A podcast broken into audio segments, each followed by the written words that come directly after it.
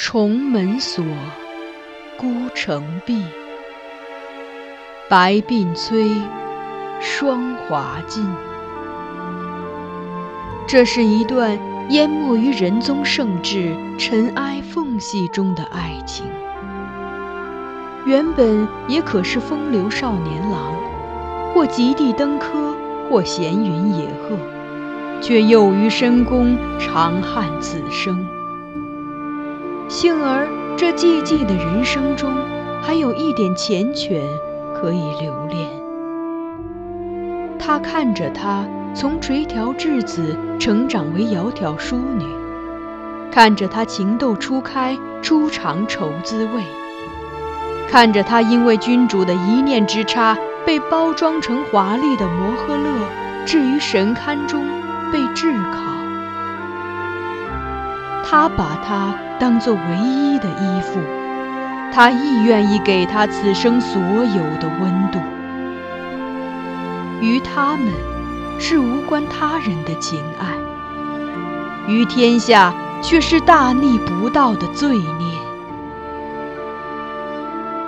锦上繁花，天加宠溺，无法开启紧闭孤城。紫陌红尘，若爱若恨，只是。由不得认真。枕上空山深下影，终成三春梦魇。一阙宫墙两相独绝，唯寄望来生陌上拾到他遗落的花钿。欢迎收听米兰 Lady 作品《孤城闭》。由菊与纸播讲。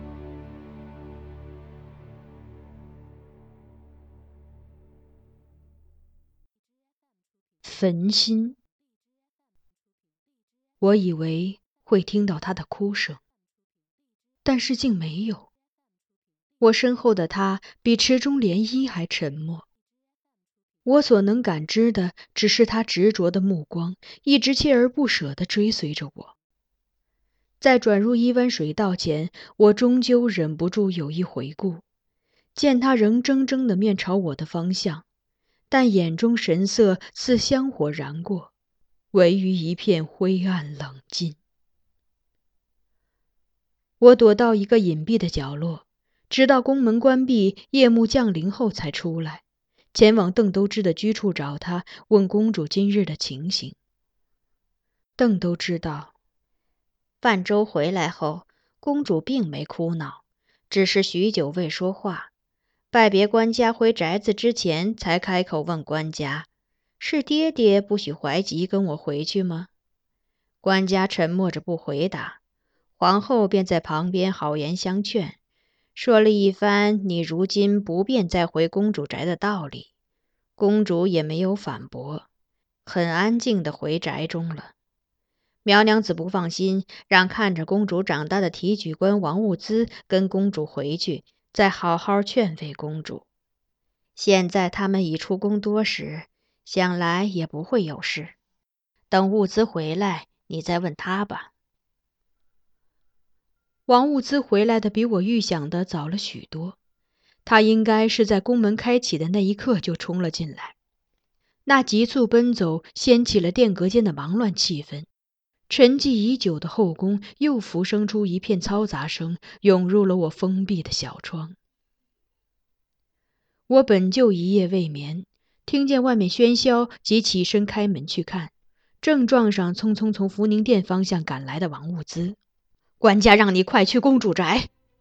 他一把抓住我，喘着气说：“快，公主，公主在放火烧宅子，模样癫狂，谁也拦不住。”我立即朝外狂奔，在宫门前跃上小黄门备好的马，向久违的公主宅驰去。尚未靠近，便见公主宅方向浓烟滚滚，火光冲天。我扬鞭策马，直驰到公主庄楼前，那里早已聚满奴仆婢女，一些人端着水，大缸小盆的都往烈焰飞舞的楼上泼，还有一些在往楼上跑。和此前已在那里的人一起，试图接近立于栏杆中间的公主。看这火势，应该是延续许久了。庄楼一侧已烧了个大半，公主就站在火光边缘，披散着一头乌发，手持一只原本用来逗弄猫儿狗儿的沉香竹尾。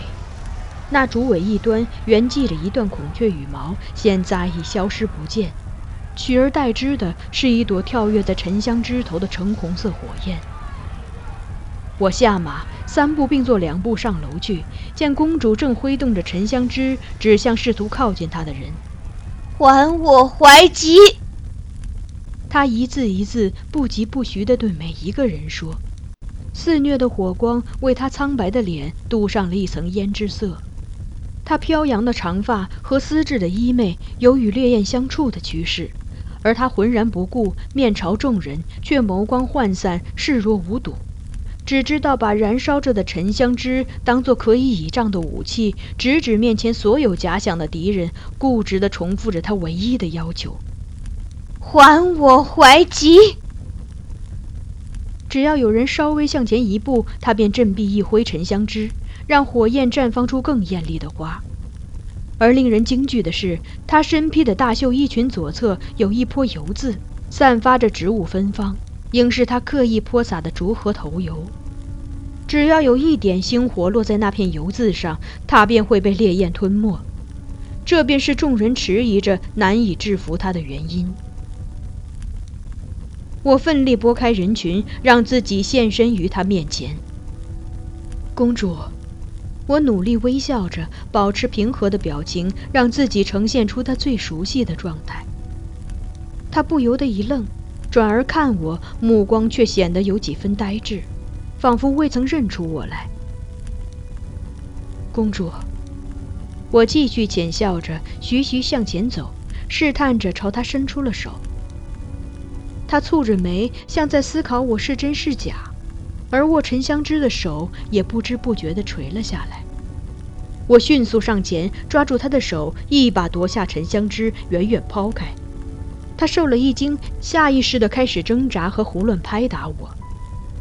我一面拥他入怀箍紧，一面在他耳边轻声说：“是我，是我，公主，我是怀吉。”他逐渐安静下来，又开始打量我。怀吉，他喃喃念着我的名字，仍很不确定。怀吉，你回来了。对，我给他肯定的答案。我回来了。你还会走吗？他忽然抓紧我双臂，热烈的注视我，又可怜兮兮的问：“你会不理我吗？”我犹豫，但最终还是摆手：“不会，我会一直陪着你。”他释然的笑了，环搂着我的腰，埋首在我胸前。像以前那样，在我的拥抱中寻找安宁。我顺势托抱起他，快步下了楼，把他带到一处远离火场的楼阁。在我怀中，他如婴孩般乖巧，安然享受着我的温度。到了阁中，也不肯让我放他下来，用不甚清晰的思维与我进行了几句主题跳跃的对话，然后在精疲力竭的状况下沉沉睡去。公主是三更后点火的。待我放下公主后，跟过来照拂她的嘉庆子告诉我，那时我们都睡着了。等闻到烟味儿，火已经不小了。我们赶快把公主拉出着火的房间，她却提起头油泼在自己身上，说什么也不肯下楼，谁也不理，只要见你。王先生见势不妙，立即入宫报讯。幸亏官家让梁先生回来了，否则后果不堪设想。我略略苦笑，没有应对。片刻后，忽然想起了李伟。驸马呢？起火之时，他在哪里？嘉庆子道：“他就在驸马阁中，听说起火就赶来了。刚才也在楼上想劝公主下来，先生没看见吗？”我愕然，回想适才情景，我注意力全系于公主身上，竟全没留意到李伟在场。那么我怀抱公主离开前后经过，他也是亲眼瞧见的了。我沉默着看窗外幽黄，无端忆起当年被他撕碎的那一卷墨竹图。我不说话，嘉庆子亦无语。长久的静默使人有些尴尬，于是我另寻话题：“国舅夫人。”我是想问杨夫人对这事的反应，而嘉庆子尚未开口，运果儿便从外奔来，带来的正是杨氏的消息。刚才国舅夫人忽然跑上公主庄楼去，进了一个着火的房间，怎么也不肯下来。运果儿一脸惊惶地说：“我亦有一惊，立即出门，折回那幢仍在燃烧的楼台，疾步走着，再问跟上来的运果儿。”国舅夫人为何上去？驸马没拦住他吗？运果儿道：“他原本是在楼下观望的，见先生进来，他脸色便不对了。后来先生带公主离开，他更不高兴。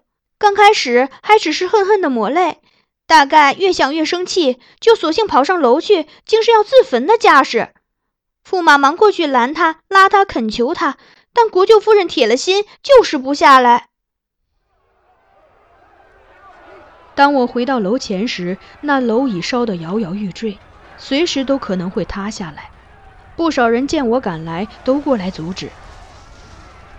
楼上危险，先生别上去了，在这里等待便是。我们已有人在上面。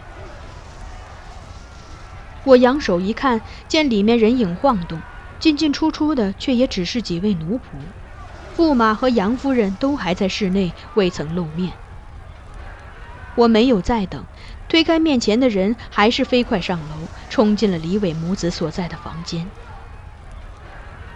房中一片狼藉，全是扫落的杂物，一个大花瓶被砸得四分五裂，而杨夫人则手持一块锋利瓷片，像刚才的公主那样，不允许任何人靠近。现场几位奴仆的手上、身上都有瓷片划破的血痕。想是与杨夫人拉扯所致，故现在都不敢再接近她，只退于门边待命。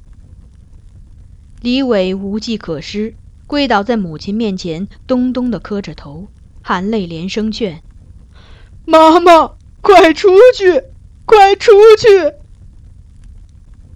杨夫人全无听他相劝的意思，一手紧抓屏风立柱，一手捏着花瓶碎片指向儿子。在越来越浓的烟雾中咳嗽着，却还不住的扬声痛骂：“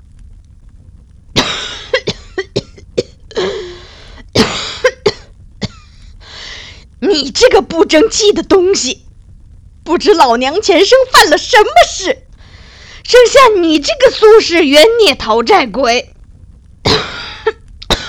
老娘为你操了大半辈子的心，你却还是烂泥扶不上墙。”连做人夫君都不会，在心腹面前过得像孙子一样。老娘还出去干什么？继续看你心腹闹腾，看你像绿毛乌龟一样憋屈。今日老娘就死在这里算了，眼不见心不烦，由得他闹翻天去。待回头喝了孟婆汤，忘记有你这样一个儿子。他那样一个媳妇，倒是真的快活了。最后这一句，他说的悲从心起，眼泪滑落，不禁呜咽起来。但侧目一见我，立时又怒火大炽，朝我骂道：“你这不男不女的东西，都被割了一刀还不清净，像庙里的贼秃驴一样惦记着偷人老婆。”还打不死，赶不走，现在又跑回来，是想向老娘示威，还是想看老娘笑话？好吧，老娘今日就遂了你心愿，死在这里，阴魂在缠着你，看你能逍遥到几时。言毕，他扬手挥下，便欲拿瓷片割脉。李伟似已呆住，一时并无反应。我猛地抢过去，在杨夫人瓷片刚触及手腕之时，拉开了他用力的手。杨氏越发愤怒，挣脱我的掌控，挥舞着瓷片，劈头劈面的朝我划来。我没有退后，只侧了侧身，让他的武器落到了我左臂和背上。瓷片锋芒倏地划破了我几层衣裳，旗下的肌肤随之一道道裂开，血奔涌而出，在我素色衣袖上晕染出刺目的艳红。杨夫人看着，有一瞬的愣怔，疯狂的攻击也暂时停了下来。我趁机转身，一手稳住他肩，另一手屈肘，以迅雷之势猛击他太阳穴，令他在回神之前便已晕厥。李伟高声唤着妈妈，上前来搂住母亲，又带着几分怒意，紧锁眉头看我，道：“你，你，